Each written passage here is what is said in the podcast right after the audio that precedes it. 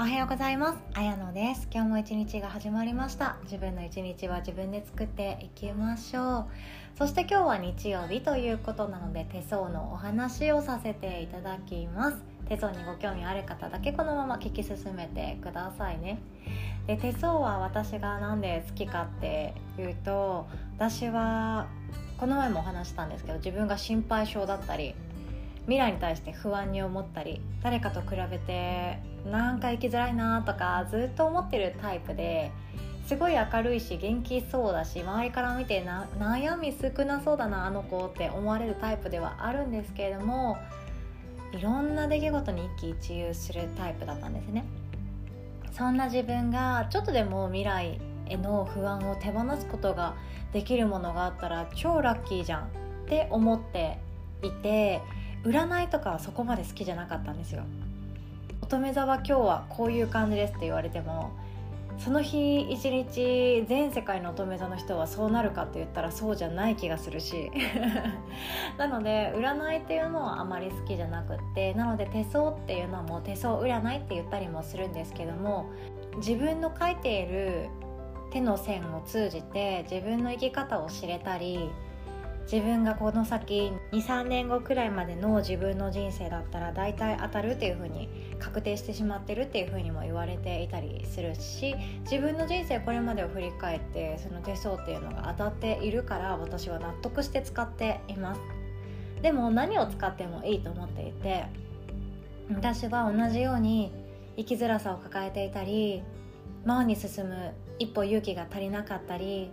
漠然とした未来へ不安が大きすぎて何がやりたいか分かんなくて自己嫌悪に陥っている人がいたり同じような苦しみを持っている人たちの生きづらさを手放せたらなお役に立てたらなと思って私は手相を使って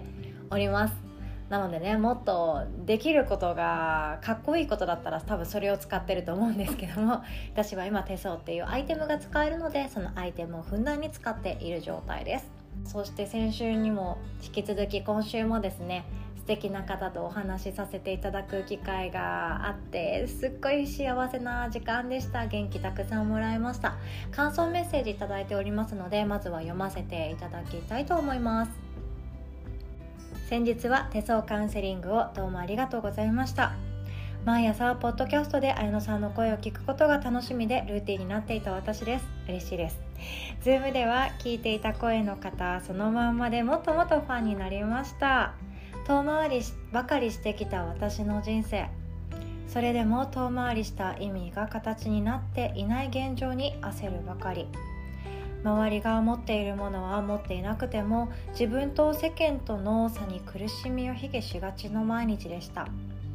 それでも私らしく生きる何かを見つけたくてもがいている状態。何からしたらいいのかわからない。何かのきっかけになればとこの度カウンセリングをお願いしました。結果は本当に受けてよかった。綾乃さんの聞く言葉一つ一つが私にパワーになり私は私でいいと思えたんです。私のやりたいことは手相に出ていて勇気になりました。すっきりしました。日々生きているとやっぱり自分を信じられなくなる時もあるけれどその時はまた綾乃さんに相談させてください。私は綾乃さんのような人になりたい。話せば元気になれる人本当にそう思いました。綾乃さんのその温かさはどこから来るのですか？本当に幸せな時間をありがとうございました。こちらこそありがとうございました。いやもうこの方の方が温かさはにじみ出ていらっしゃいますよ。でこの方はですね転職もいろんなことをされてきておりますし自分の直感を信じていろんな仕事に手を出されてきた方なんですね。で周りの人たちが乗っている波を見送って自分がこっちに行きたいっていう風に選び始めた。そっちに歩き始めた瞬間もうこの方の人生はオリジナルなものだなって本当に思いましたよでもちろんいろんなことを学ばれていて爪痕を残せていなくって自分の人生何なんだろうって思ってる人いっぱいいると思うんですよ。みんながみんな何者にもならなくってもいい世の中で両親とか大切な人とか家族からはいやあなたはそのまんまでいいんだよって言われる空間言われる時ってあると思います。そう言われるからこそ落ち着いて失敗することができますよね。そして落ち着いてチャレンジすることができますよね。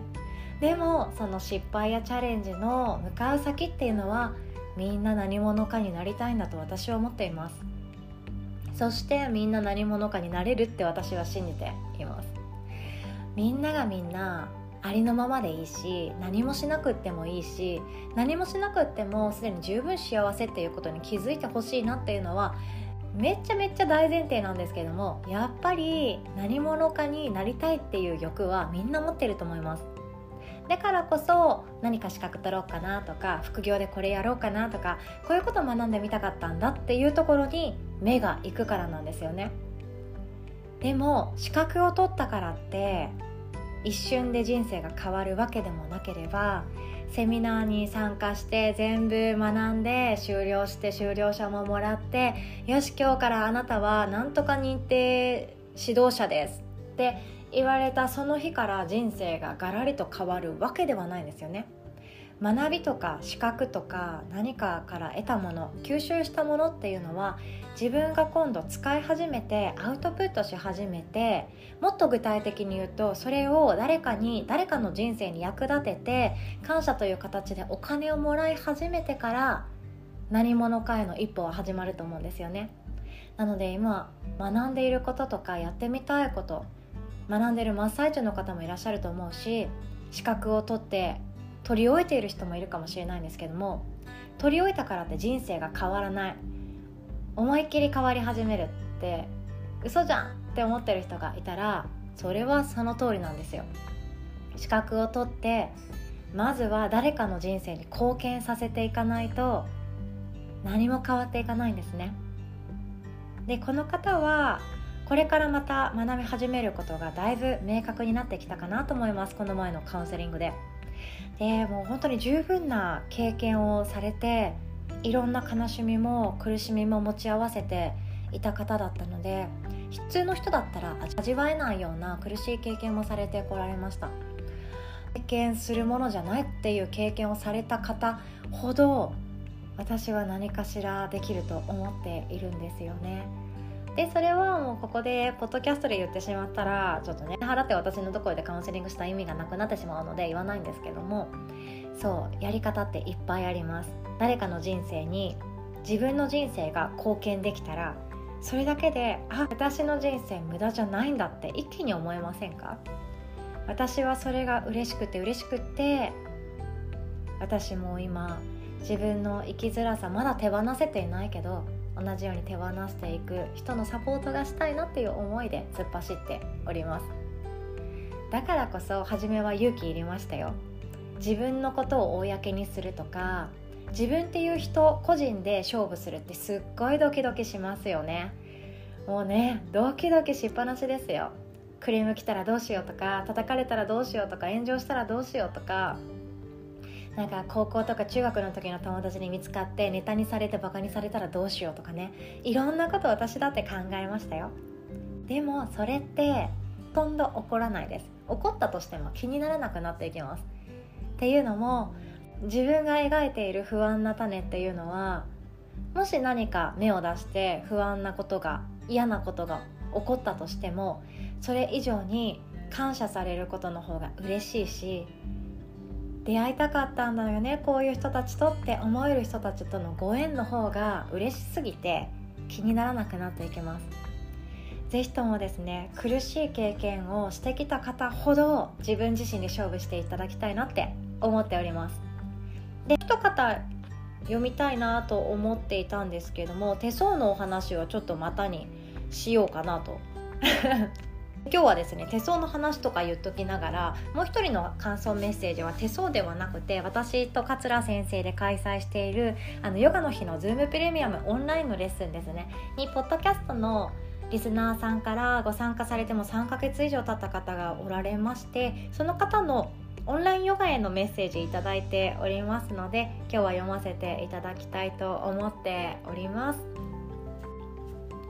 ヨガの日の Zoom プレミアムに入会して3ヶ月が経過しました。きっかけは綾野先生が配信するポッドキャストです。優しく語りかけてくれる先生の声に惹かれ自分も何か新しいことを始めたいと思った動機からヨガの日の体験を受講しました。ヨガの日では1日1レッスンを基本に毎回違うテーマで内容が構成されているので今日は何をするのかなとカレンダーで確認するのを楽しみに待っている自分がいます。ホットヨガを非難するわけではないのですが個人的に常温ヨガの方が地球にも優しくって自然体で呼吸ができるので体には合っているなと感じています。汗をかくより排泄して体内の循環を良くする方がデトックスとして大事なことなのに昔の自分は月額費の元を取ろうと必死に体を酷使して汗を流していました。ということですごいですね。頑張ってらっしゃったんですね。ヨガの日では毎日私の好きな先生方のレッスンが受けられています。周りに誰もいないので先生を独り占めできているような気分に浸れます。現在では YouTube などでヨガの配信が見られますが途中広告が入ったり他に気になるサムネイルが目に入ってくると一瞬でも意識がそれて1時間ヨガに全集中できるのって難しいんですよね。リアルタイムのレッスンだときついポーズでも諦めずに先生と同じ分だけ頑張って耐えようと不思議と力が湧いてきます。これだけ内容が充実して毎日レッスンを受けられるのに継続しやすい価格帯なのが本当に本当にありがたいです。継続することの実現性が高い運動はきつい筋トレ週3日するより毎日自分の体と心に向き合うことのできる自宅ヨガだと思います。おばあちゃんになっても体を動かすことのできる状態でなんならぽっくりいく最後までヨガを続けたいと思っています。ということでこれからもぜひ続けてくださいね。で私のタイトルそう人間関係を楽ちんにするヨガってしてしまってるからヨガがまあちょっとやったことあるかなとかヨガってやってみたかったんだよね。ヨガはまあ好きな方だなっていう方もいらっしゃればもうヨガ関係なしに人間関係だけであの聞いてくださる方もいるかなとは思います。でヨガっていうのは心の学問です。そうなんですよ。痩せるとかね。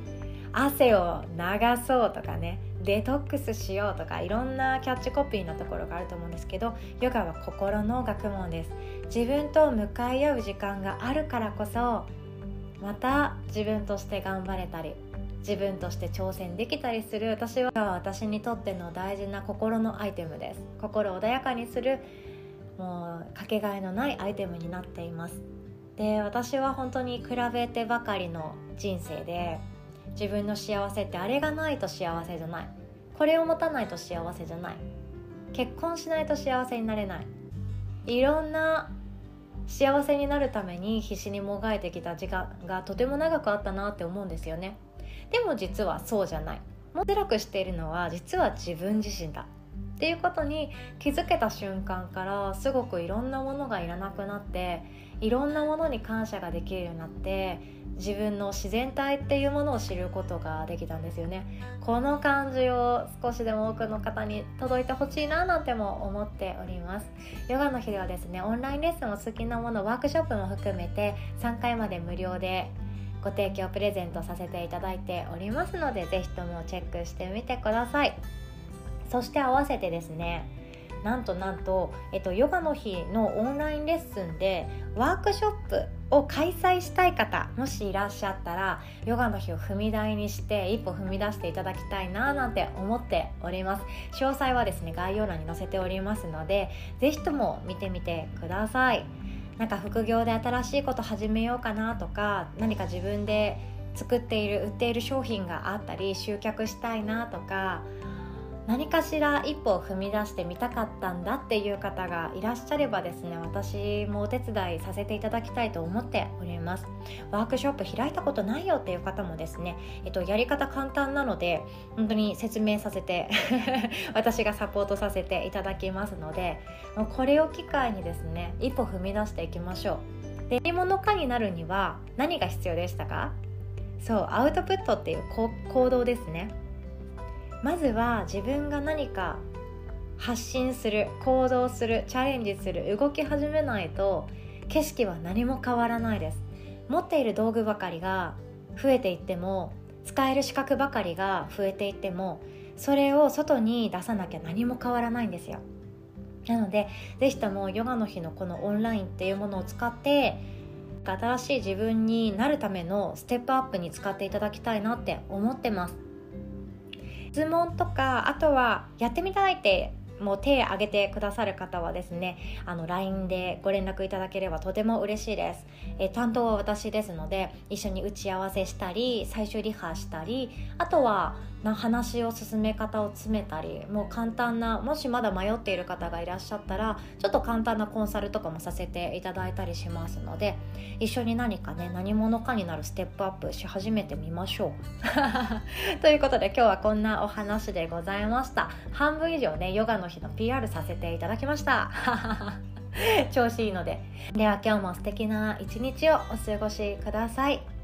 それではまたお会いしましょう。